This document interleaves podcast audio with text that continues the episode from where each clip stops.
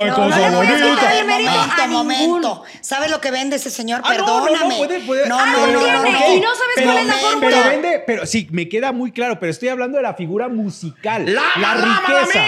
¿Cómo va la tarjeta? 10 puntos para Ale Garza, 8 puntos para Navarro.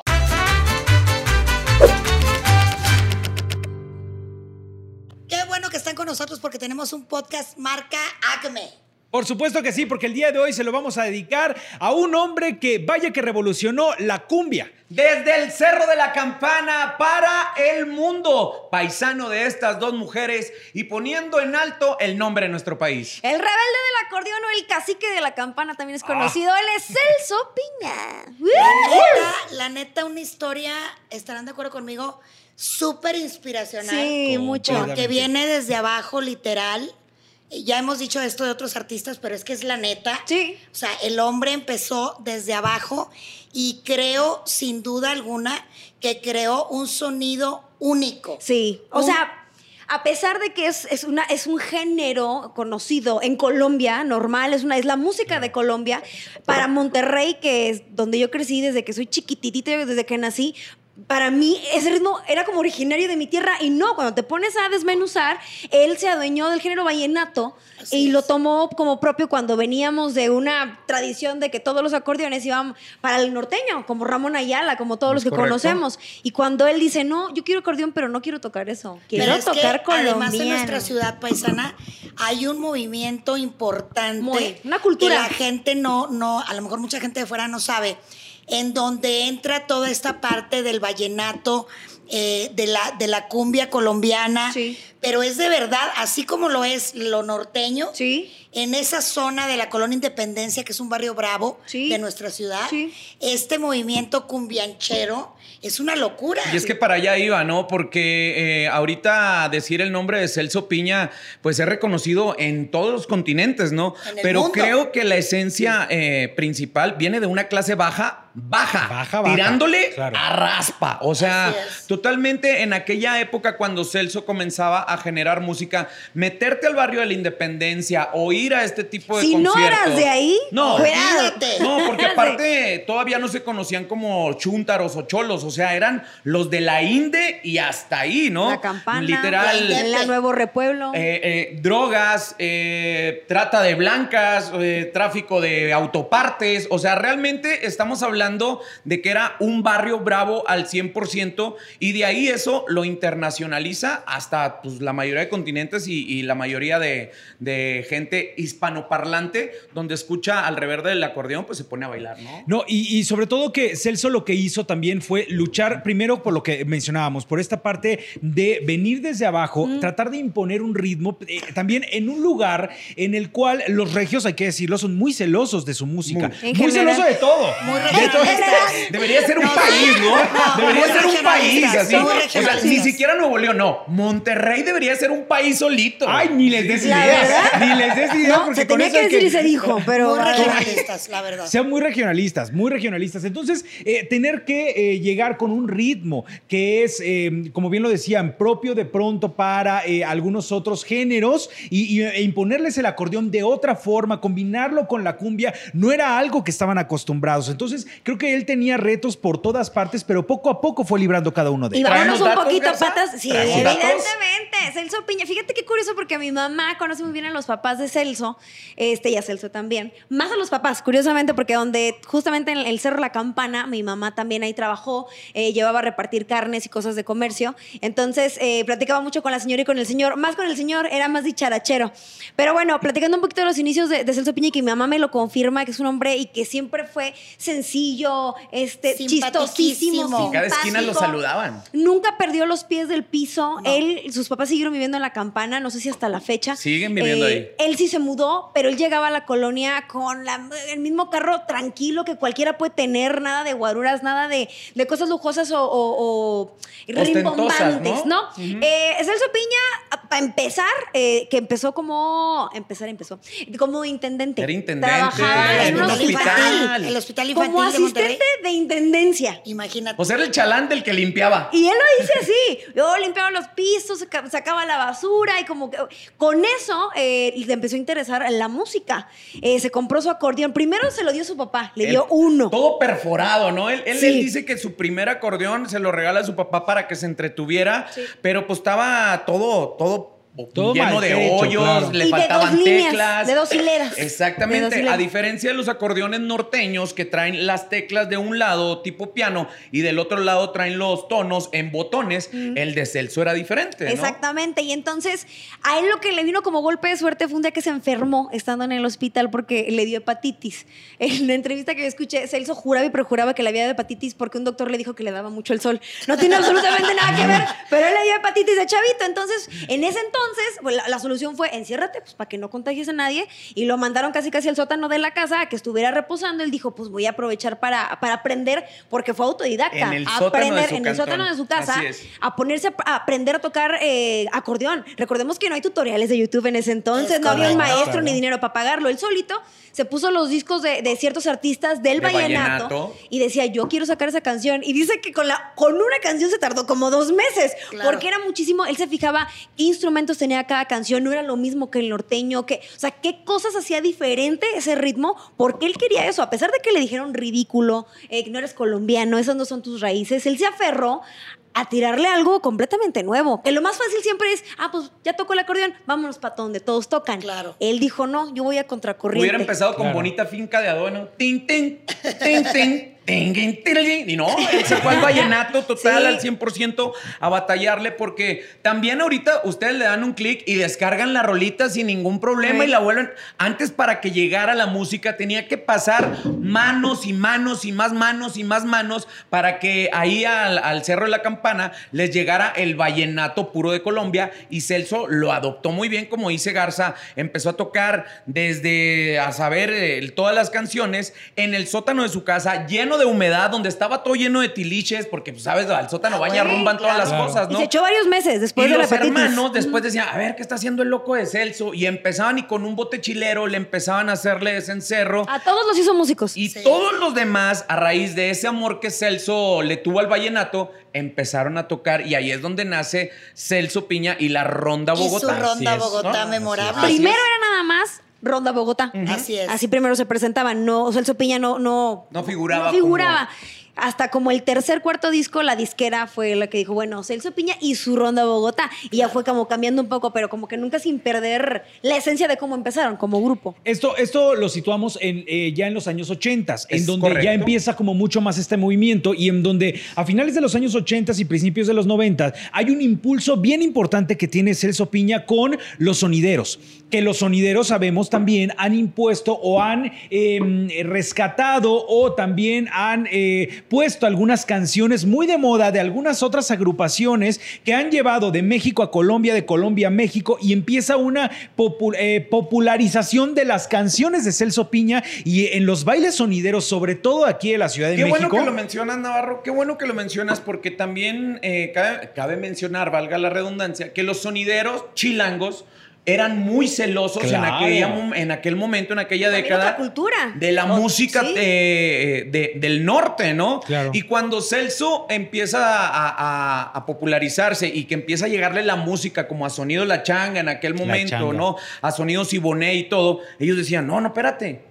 Es que los norteños tocan puro, pura música de Ramón Ayala. No, no, no. Es que este es otro norteño diferente, ¿no? Fíjate que platicando un poco con eh, la changa, cuando hacíamos la historia que debe contarse de los sonideros, él me contaba que eh, siempre tuvo una gran relación con Celso y que desde que lo conoció, me dice, todo el tiempo fue un hombre humilde, que cuando empezamos a platicar eh, al respecto de sus canciones, empecé a escuchar las canciones y yo dije, a ver, dame estas dos canciones, Celso, vamos a ver qué pasa, lo voy a poner en un, en un eh, baile sonidero de, de la Ciudad de México. Imagínate nada más, y él me contaba, la primera vez que yo toqué una canción de Celso Piña en Tepito, la gente se volvió loca. Claro. Se Pero de que le volvió encantó. loca, claro que le encantó. Es que tenía un sonido Claro. súper. Y entonces iban y decían, oye, ¿me puedes poner la canción que suena de titiri? titi?" Y le hacían el sonito y decía, es la de Celso. Y que curiosamente Tepito y La Campana o La Independencia pues están en...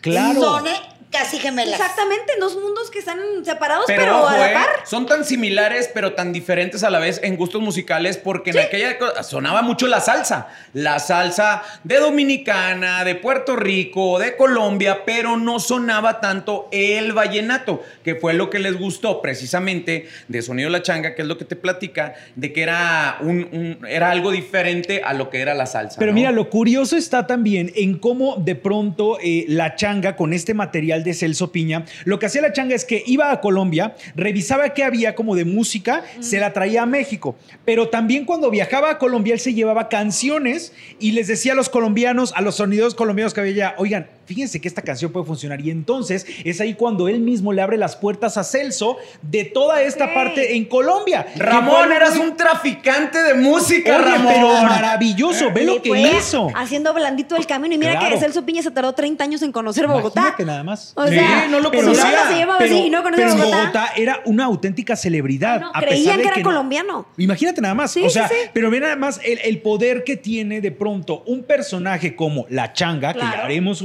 ya haremos un expediente de La Changa después porque sí, lo merece. Pero ¿qué poder tenía para hacer eso? Lo mismo hizo con la Sonora Dinamita, por ejemplo. Correcto. Con la Sonora Dinamita, él se encontró la cadenita, allá se la encontró y entonces decidió decir. Yo creo que esta canción en México podría funcionar. Se la trajo para acá, la empezó a poner en los- y se Es convirtió de los en un éxitos éxito. característicos Ya de la ven, chavalos, Dinamita. por qué era tan importante eh, que conozcan estas historias, porque ustedes, insisto, con un mendigo clic ya empiezan a escuchar claro. música de Asia, de Alemania, de Estados Unidos. Antes era muy difícil que la música de los artistas fuera escuchada, ¿no? Y El- en Colombia, cuando, cuando se empezó a popularizar la música de Celso allá, se sacan mucho de onda por una canción de Celso cuando se escuchaba.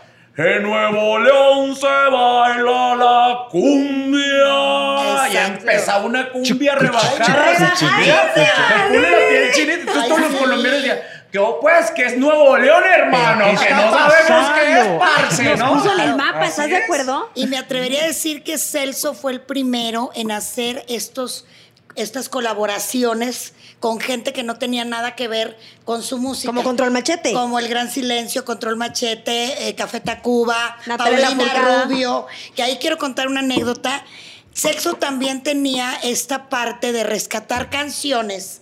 Hay un compositor que obviamente ya falleció, muy importante regiomontano, que se llamaba Chago Díaz. Hay una canción que es una de mis favoritas que se llama Aunque no sea conmigo. A placer. A placer, Claro. puedes tomarte el tiempo necesario. un rolonón. rolón. Bueno, Bolero. esta canción la rescata Celso Piña. Es un bolerazo que fíjate que eh, eh, tuve la oportunidad de, de tener a Chago Díaz en mi casa cantando esa canción con la guitarra. Que bueno, nadie la canta como el que la parió. Claro. Pero bueno, eh, a Chago ya no le tocó ver lo que hizo Celso Piña con su rola. Pero al hijo de Chago Díaz sí, le mando un saludo. Celso Piña la graba con Paulina Rubio.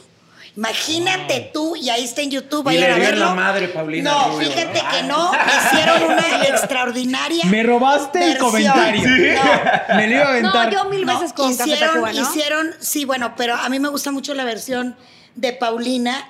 Eh, por, precisamente por lo extraño, por lo Claro, raro sí, sí, sí, sí. y porque lo llevó a otro nivel. Claro. Porque Paulina pues ya tenía otro, Ya otro mundo, público más internacional, ¿no? dorada, güey. O sea, ¿Estás viendo que todavía mis Tigres del Norte siguen llorando por haber hecho el dueto con ella? Pero, oye, espérame, esa canción la, la ubica todo el mundo. Ay, los tigres la aman, perdóname. en la entrevista que yo hice con ellos hablan maravillas de No, No, por hay que supuesto, reconocer, hay que el reconocer. A lo mejor público- nos puede gustar mucho cómo canta. A mí, por ejemplo, la voz no, no me encanta, la voz de Paulina Rubio. Es que no tiene voz. Pero le aplaudo muchísimo lo que ha logrado. Ya quisiera yo tener una décima parte de lo que ha logrado en discos. Oigan, y pero retomando el caudal del río, ¿no? No Ya, estoy ya de hablaremos, acuerdo. ya hablaremos de Paulina Rubio en otro No, sigamos, podcast, es cierto. ¿no? Oigan, Lo que, les lo que platico una menciona, anécdota. lo, lo que Ah. menciona Blanca es súper importante porque viene a revolucionar la misma música del rebelde, del acordeón, ¿no?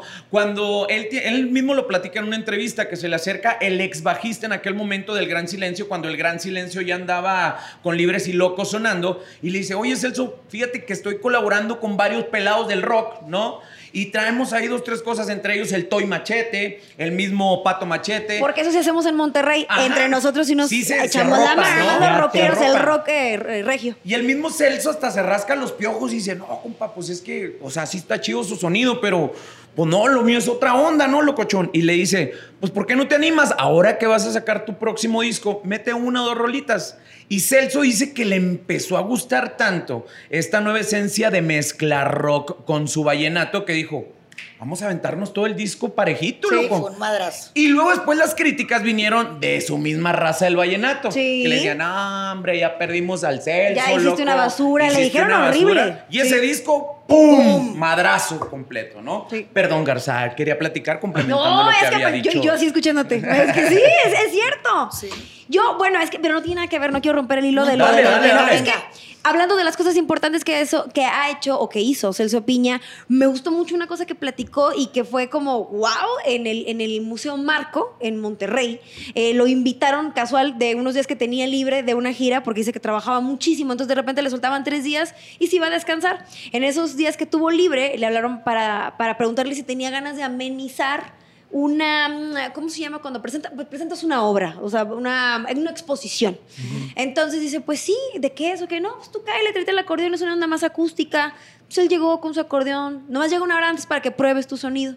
Entonces llegó, él no sabía ni qué onda, eh, se puso a, a probar todo, llegaron y de repente dice que se abrió un telón y la- a- quien estaba ahí como el artista era Gabriel García Márquez. Sí. Entonces, primero cuando lo vio, pues dijo, ah, pues ahí está. ¿Quién es este viejito que Yo está sigo ahora? ¿Quién tocando? ¿no?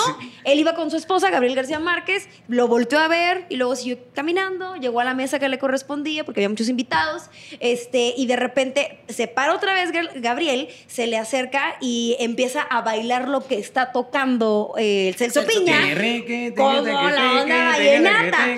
Y pues nada, le empezó a pedir más canciones y, y dice que fue una experiencia increíble porque al final se le acercó y le dijo estas palabras. Ah, qué. Palabras de. Gabriel García Qué Márquez. Celso, muchas gracias por poner muy en alto nuestro folclore musical y procura ser siempre un buen hombre. Entonces, como que dice, eh, lo platica Celso Piña, que lo marcó para siempre esas palabras. Porque aparte, un premio Nobel que se te acerque y que te diga eso, y que además tenga como la sencillez y decir, oye, pues conozco qué onda la música. ¿Sabes qué era lo que tenía Celso? Que era adorado por el mundo intelectual. Sí. O sea, no solamente Carlos no-. Monsiváis, o sea, una gran cantidad de Es que rompió muchas barreras. Claro, No, y rompió. acuérdate, los 100 años de Macondo suenan. La cantaba De una también. inspiración, de, Gabriel- obviamente, de Gabriel García, Márquez. ¿no? 100 años de soledad. Un, un hombre, un hombre que eh, sí trastocó todo este, este ámbito intelectual, el político, eh, el de las artes y que Los eso- ritmos. ritmos, O hizo de todo. Fíjate que a mí, a mí me gustaría, Chicola, que, que platicaras esto que nos estabas contando hace rato de la sencillez de Celso para lo del concierto, de lo de la ropa. Para allá Ah, iba. bueno,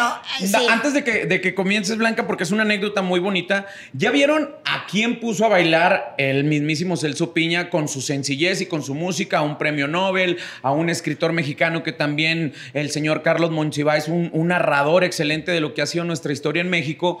Pero él no necesitaba ni de smoking, ni zapato chulo, ni de corbatita, ni nada. Ni la persona súper sencilla, Sí. donde lo que hablaba de él era su música en, el, en los altos niveles intelectuales, ¿verdad, Blanca? Así es, en una de las entregas de premios de la revista donde yo trabajaba, en el Auditorio Nacional de la Ciudad de México, obviamente ganó Celso Piña y entonces llega con una camisa floreada, con palmeras y la madre, azul marino y con, ya sabes, amarillo, rojo. Chola de llamativa, madre, ¿no? Chola. Unos pantalones de mezclilla. No me acuerdo si tenis, pero así súper, súper este, campechano, sencillo. Y entonces prueba de sonido en el auditorio, lo que tú quieras. Y todos los demás que estaban ahí también haciendo prueba de sonido, porque obviamente se programaba a cierta hora la prueba de sonido de cada quien, empezaron como a vivorear en el sentido y le decían cada rato que si se iba a cambiar para la- el Ya- momento ya vamos de a la empezar por si actuación. se quiere ir a cambiar, oiga. Y dijo, no, no, yo así, así como vengo y así como llegó, así cantó. Ahora, todos los que lo criticaron, y eso me puso la piel de gallina esa noche, estaban muy pendientes de su actuación. Eh, Como suele ser. minimizándolo, criticándolo y algunos hasta diciendo este naco que hace aquí. Seguro. A la hora que Celso Piña sale al escenario, el Auditorio Nacional Se cayó. venía abajo, la gente de pie, todo mundo bailando y me dio un gusto enorme porque un artista ahí es donde demuestra. ¿no? Ah, Y con la misma camisa, así la, la de las palmeras, La ¿eh? con la que llegó al Sonche, llegó, a con esa se fue toda sudada, ¿verdad? Pero con esa No misma importa, ropa se fue. Pero no importa, o sea, eh, aquí, lo- aquí nos demuestra que lo importante de Celso Piña era esto que transmitía a la gente, la música que él llegó a revolucionar, que llegó a imponer otro nuevo ritmo y me atrevo a lo mejor a decir que este mismo ritmo de Celso Piña ahorita está vacante, o sea, no existe como tal un representante No, no. como es Celso o como lo fue Celso Piña hasta 2019 que continúe con este legado y eso es sumamente preocupante, que no exista hoy por hoy otro, eh, otro artista o agrupación que esté llevando este, este ritmo que impuso Celso Piña en los continúe 80 con su o que legado, continúe ¿no? con ese legado musical. ¿Tenemos más datos, Garza? Es lo que estaba buscando. Sí. Bueno, es que no quiero- yo también me estoy entrando de muchas cosas en este momento con Celso Piña, pero sí tienes razón. Es increíble lo que, lo que logró, lo que nadie más se atreve. Yo creo que nadie más se atreve a Además, hacerlo. una muerte muy inesperada, ¿no? O sea, fíjate, muy joven. Joven, la verdad. Joven. Antes de hablar de su muerte, a mí me gustaría platicar las veces que tuve la oportunidad de convivir con Celso, independientemente de recalcar su sencillez de tratar a cualquier persona desde que llegaba al recinto donde se iba a presentar, saludaba desde el intendente, porque obviamente él lo fue, hasta el más importante de ahí, de la misma manera, con las mismas palabras, Sí. nunca cambiaba su léxico, pero sí te, era, sí, sí te podría decir que era un poquito exigente, no decir mamón, ¿verdad? Pero eh, el- el- el- el- su forma de ser no tenía que ver con su intelectual, ¿eh? O sea, si tú en el momento que llegabas a hacerle una entrevista lo, lo querías sobajar o menospreciar un poco de que, ¿qué tranza, Celso? ¿Qué onda? Él te ponía un alto de cierta manera y te, te diga, que sea barrio no quiere decir Que no me que no puedas, que me puedas Exacto. menospreciar, ¿no? Correcto. Aguas con lo que me vas a preguntar, porque si no me haces una pregunta interesante, Claro. en lo que a mí concierne, no, me lo voy a levantar y me voy a ir con mi acordeón y compadrito, Dios te ayude y te bendiga y nos vemos hasta la próxima. O sea, sí te ponía un Sí. tate Claro. quieto, güey. me estoy- Un tate quieto, ¿no? Me estoy acordando que antes de Furia, en bombazos musicales, desde que yo empecé, uno de los primeros artistas que, entrevisté fue justamente Celso Piña. Me acuerdo que me dijo que qué bueno que existía por primera vez una revista que les diera cabida a todos ellos, porque obviamente pues nadie los tomaba en cuenta a ese nivel, a nivel revista Claro. y entrevistas y fotos de sus eventos o de sus giras. Y, y era un hombre también que trabajaba a veces toda la semana. ¿eh? Festivales Nada importantes. de que viernes, sábado y domingo. Como O sea, Vive Latino, ¿no? El Exacto. día que estuvo en el escenario principal. locura. Se movía y se cimbraba de tal manera el Foro Sol de que Celso llegó un momento en que preguntó que si estaba temblando, ¿no? Claro. O sea, porque sí se cimbraba muchísimo el Aparte Foro le daban Sol. mucho miedo los temblores. Toda la gente, exacto, le tenía pánico Sí. mucho a los desastres naturales, ¿no?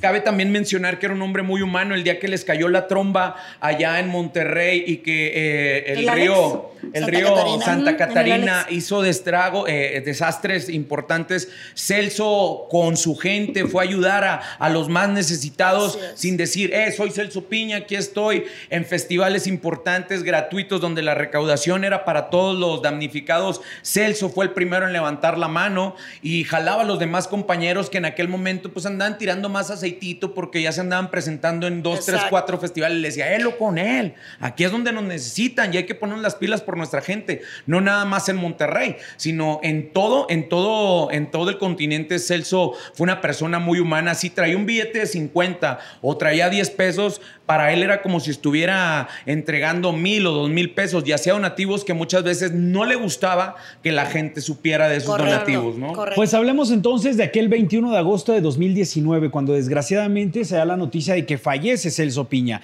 Eh, ¿Cuál es el contexto? Tenía 66 años de edad, él empieza a tener una especie de malestar, se sentía como un poco sofocado, menciona a su familia que eh, fue cuando les pide que mejor lo lleven al hospital para que le hagan un chequeo. O sea, le dijo, le- le- le- eh, su familia empieza a mencionar que él eh, se empieza a sentir mal, les, eh, les dice, oigan, déjenme descansar tantito, eh, terminando de descansar, llévenme, si no me repongo, al hospital. Lo llevan al hospital, En- él entra por propio pie al, Al Hospital hospital. San Vicente de y ahí es cuando le viene un, un, eh, paro cardíaco. Entonces es eh, algo que mueve de pronto al mundo de la música, nos cae de impacto. Su familia obviamente quedó también sumamente Devastados. impactada porque no que pensaban que había sido eso. siga con el legado. No sé si alguien... La, la Ronda tocando, Bogotá, sí, de hecho, sigue tocando. presentando y tienen, bueno, eh, después de, de su fallecimiento tenían fechas por cumplir.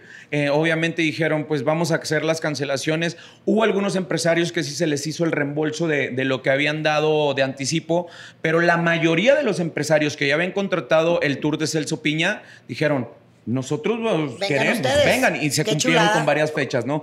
Pero Ya hasta es- nosotros nos pegó. No, porque ese teníamos momento- un, un común. Estábamos muy cerquita de tener a Celso Piña en Corazón Grupero. Sí, ya estaba a punto de momento. confirmarnos su asistencia. Eh, yo tenía este contacto con él varias veces por, por vía mensaje, no muy seguido porque no soy de esos eh, que están hostigando. Imprudente. Pero Celso veía el programa, nos felicitaba, le gustaba mucho que habláramos de artistas que no tenían tanta vitrina, que decía, eh, mi Rafita, qué bueno que hablaron de estos, del otros. Le gustó mucho el programa que hicimos con Liberación también, Claro. cuando estuvieron aquí presentes. Entonces, para, para mí, en el personal, que tuve ese, ese- esa retroalimentación con Celso, que un, un artista de su tamaño nos dijera que veía el programa, pues bueno, claro, era claro. súper importante y que decía que, por supuesto, en cuanto tuviera agenda libre, iba a estar con nosotros. Y desafortunadamente, después de ese día, pues Yo ya. creo que le faltó muchísimo. O sea, Muy 66 años lo que seguía logrando. Yo creo que ni siquiera como asimilar las cosas que, que llegó a tocar en donde en, en, Y nunca en perdió el Europa. piso, ¿eh? Nunca lo perdió. Asia. Hay una, hay una anécdota que también platicó él, que eh, se le acercaron dos personas que le querían hacer una biografía, le querían hacer un libro.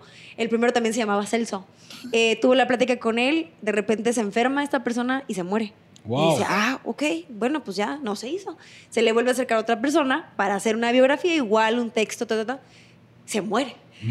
Se Dios mueren las dos personas. Entonces dice que hubo una tercera persona que se le acercó y le dijo, no, compa, yo mejor no, porque no vaya a ser que también caiga sobre mí. Bueno, me Va a hacer que se vaya al está- pero que te quieren hacer una biografía también habla de qué tanto has recorrido para que se quiera plasmar en, en un libro, o, ¿sabes? Ahora, Es que esto tiene una tiene que historia ver. muy inspiracional. Esto tiene que ver con que ellos le quieren hacer la biografía, no si alguien escribe su biografía, ¿verdad? Este. Porque de- les voy a decir lo, lo- escribiste lo la historia que debe contarse, ¿no? Lo que pasa es que Celso Piña fue la primera historia que debe contarse que yo escribí para Corazón Ahí estás pendiente, Porque yo papá. acababa de llegar. O sea, yo acababa te de llegar sientes y fue bien, la te- primera. Te ves un poco mal, Navarro. He vivido, he vivido. No me dio entrevista, evidentemente, pero fue la primera historia que yo escribí en Corazón Grupero, la de Mira. Celso Piña. Wow. Ay, no Bueno, me- para qué esto- bueno Hazte, que no me hazte para acá, Blanca. señor. Hazte para acá. Ya, ya pasó, ya la libraste. Entonces por yo eso creo. pregunté nada más. ¿Fue entrevista directa? Fue el que le querían hacer un libro. Entonces tú le ibas a hacer un libro. Eh, eh, y vamos a contar su vida. Y vamos a contar su vida. Oigan, en algún momento, después del fallecimiento de Celso Piña, la familia en ese momento son de los, de los pocos funerales que he visto con tanta algarabía. ¿no? Porque obviamente la pérdida de un ser querido y de un ser tan importante, claro que pega, ¿no? Y, y que se te vaya tu papá, que se te vaya tu hermano. Dejó cinco hijos. Este, vas hacer un... Son eventos muy, muy familiares, ¿no? Muy Que no- privados. no gustas que, que se estén enterando. Ellos dijeron, vamos a hacer un fiestón como le gustaría a Celso. Ah, y a los días después de su entierro, convocaron a grupos, porque cabe mencionar que pues, había muchos grupos que andaban trabajando. La mayoría de las instituciones de allá de Monterrey que colaboraron con Celso levantaron la mano y fueron a, a ese, a ese festival. El último Adiós a Celso Piña, que se transmitió en redes sociales, se transmitió en streaming, tuvo muchísimas reproducciones y entre llantos, pero creo entre mucho baile, le dieron el último adiós a Celso Piña, ¿no? Así es. Muy emotivo, la verdad. Muy bueno. Y luego sus cenizas, según leí por ahí, las fueron a, a- lo, lo cremaron y las fueron a tirar al mar. Las cenizas de Celso Piña. Por petición de él mismo, Ok. Con anterioridad. Entonces, deja un legado impresionante, ¿estás de acuerdo? Un legado maravilloso, grandes canciones, como bien les, les mencionaba hace unos momentos, a mí lo que me preocupa es que no exista como tal ahorita una figura que esté rescatando este legado de Celso Piña. Ojalá que pueda surgir. Es una gran responsabilidad. Es una, claro, ese paquete. pero también, pero también, si lo vemos, eh, lo vemos fríamente, Un área de es un camino que ahorita está completamente libre. Sí, sí, sí. Si alguien lo quiere agarrar y lo Pero quiere servir, lo va a hacer maravilloso. tener ese alguien, esa chispa, esa creatividad. Que era un todo. Y ese aventarse a hacer Pero cosas cuando menos ve la intención de, de algún intérprete o algún eh, músico que se atreva a hacerlo, pero hoy por hoy no tenemos todavía en el panorama a nadie. Lo hemos dicho en otros podcasts que artistas como Juan Gabriel, no hay otro Juan Gabriel. No. Que artistas como Joan Sebastián Uy, no. se va a repetir otro Joan Sebastián. Creo que en esta ocasión pasa exactamente lo mismo. Por más que vengan nuevas generaciones y que agarren esta brecha que Celso, eh, bueno, que sigue el legado con la Ronda Bogotá. Pero que ya no hay esa, esa, Esa parte, figura esa emblemática. figura emblemática como Celso Piña, creo que no se va a volver a repetir otro Celso Piña y que nadie va a alcanzar los niveles de poner a bailar a un premio Nobel de literatura tan reconocido como el mismísimo Gabriel A mí, García a mí lo que me preocupa es que esas figuras no se repiten, pero a cómo se multiplican los Bad Bunny. O sea, ese es el problema. ¿Por qué o tienes sea, que descobijar? ¿Qué tiene que ver Batman? A eso me refiero, que ¿Cómo hoy por hoy, que hoy por hoy, hoy por hoy me preocupa que no existan tantas figuras como las que acabas de mencionar, pero se multiplican los Bad Bunny, se también- multiplican todos los eh, J Balvin, estoy todos desacuerdo esos. contigo porque no, no creo, porque nada más hay un Bad Bunny. Ay, no, Imitadores no, no, no, siempre no, perdóname. Sí, pero, pero no no. se requiere Mira, mayor, mayor algo. problema de cantar todo el No, tiempo. bebé, Ay, no, no momento, a momento. ninguno. ¿Sabes lo que vende ese señor? Ah, no, no, no, Perdóname. puede, puede. No, no, no, no, no. y no sabes pero, cuál es la pero fórmula. vende, pero sí, me queda muy claro, pero estoy hablando de la figura musical. ¡La, riqueza. mamita! ¿Cómo va Volvamos a hacer 10 su piña, puntos por para favor. Alex Garza, Lo 8 vamos a puntos para Navarro. Volvamos con Celso Piña. Lo que voy a rescatar de lo que acaba de decir Héctor Navarro, se salte de la. es cierto. Este, es que creo que Bad Bunny es una persona que se atreve. Exacto. Lo por eso lo estás criticando, por eso lo tienes presente, Me por eso queda te- claro. porque es atrevido. Y creo que en general de todos los podcasts que hemos platicado, como Celso Piña, es alguien que se atreve, es alguien que va en contra de lo que sería lo que lo, normal hacer y lo más fácil.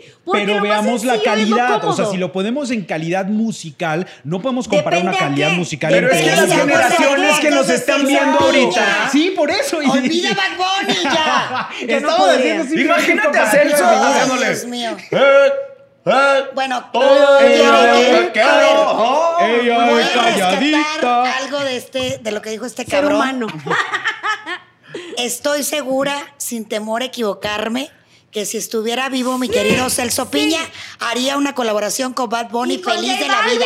Y- o con Karol G. Snoop Dogg y con todo mundo. ¿Cómo Lo lo, dudo. cómo lo hizo MS con Maluma y Snoop? la madre. Claro que sí. Lo Claro. dudo. Porque No, yo Celso sí es, apoyo eso. póngame Eso es la más difícil No, para te lo entrar. haría, claro que lo haría.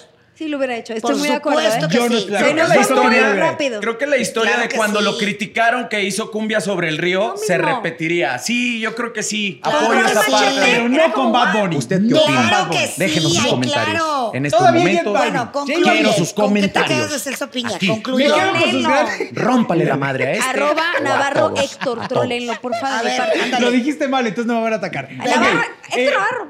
¿Con qué nos quedamos con, con Celso Piña? Eh, con esta parte del legado que decía, esa cumbia sobre el río que la vamos a tener todo el tiempo presente, con esa manera de tocar el acordeón, con la manera en que apoyó eh, a algunos otros intérpretes que también querían salir adelante dentro de su género y que si no lo hicieron en su momento fue por otras circunstancias, pero él también apoyaba a los nuevos talentos. Y eso yo Sí. creo que eh, habla de un hombre que todo el tiempo estuvo eh, consciente de dónde venía, todo el tiempo eh, le preocupaba su música, le preocupaba su, eh, le preocupaba su gente y eso eh, es maravilloso, que se quede una figura eh, en un momento tan importante también de su carrera en el recuerdo de todos para que el día de hoy merezca que se le esté mencionando y que sigamos rescatando esta parte musical que es tan importante seguirla rescatando. Di por favor tus redes sociales. Navarro-Héctor, ahí me pueden atacar si ustedes quieren. Ahí ¿No les gusta Bad Bunny? También, Bad Bunny, díganmelo. a esas redes la respuesta. Arroba Bad Bunny. Si quieres seguirme, Exacto. también aprovechando Ah, esta por favor. oportunidad. Lo hacen por el follow, ¿ves?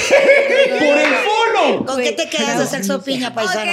La música es el idioma de Dios, decía Celso Piña, Eh, un hombre que cantaba de cuadra en cuadra, que viene de la sencillez, que no le tuvo temor a tener tres pesos en la bolsa y con eso a ver cómo le hacía, pero sale adelante, me demuestra que el que quiere puede. Entonces me quedo con eso, me quedo con...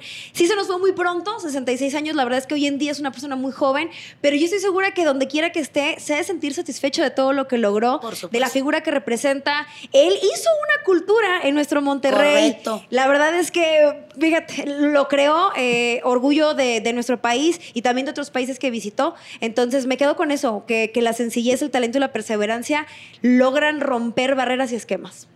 Rafita. Me quedo con el gran amor que Celso Piña tenía por su padre. Creo que una admiración, un respeto el día que Celso por primera vez fue tocado en una radiodifusora. Él mismo salió corriendo, agarró el radio, se lo llevó al gallinero donde andaba el papá de Celso y le dijo, mire papá, ¡pum! ese que está sonando soy yo. Y le dijo, ¿y qué sientes? "Ah, pues siento que me estoy levantando, que me estoy elevando. Y le dijo, agua, Celso. Sí. Porque cuando se levantan los pies del piso Se es muy difícil. se pierde es la muy magia. difícil que se pierda, que Eso se pierda la persona y se pierda la magia. Me quedo con eso.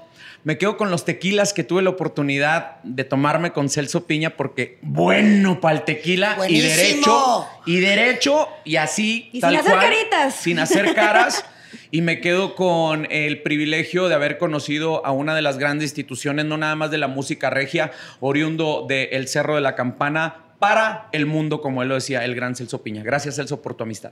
Yo también me quedo con esa sencillez del Auditorio Nacional, con todos los chistes que decía, con esas entrevistas memorables que me dio. Y le mando un abrazo enorme a toda su familia. Y les pido, por favor, que de alguna manera sigan con este legado maravilloso, Bien dicho. porque Celso Piña es para siempre. No es nada más cumbia sobre el río, ¿eh? Tiene un historial musical impresionante. impresionante. Impresionante. Así es. Aplauso para Celso Piña. ¡Venga, Celso! Yeah.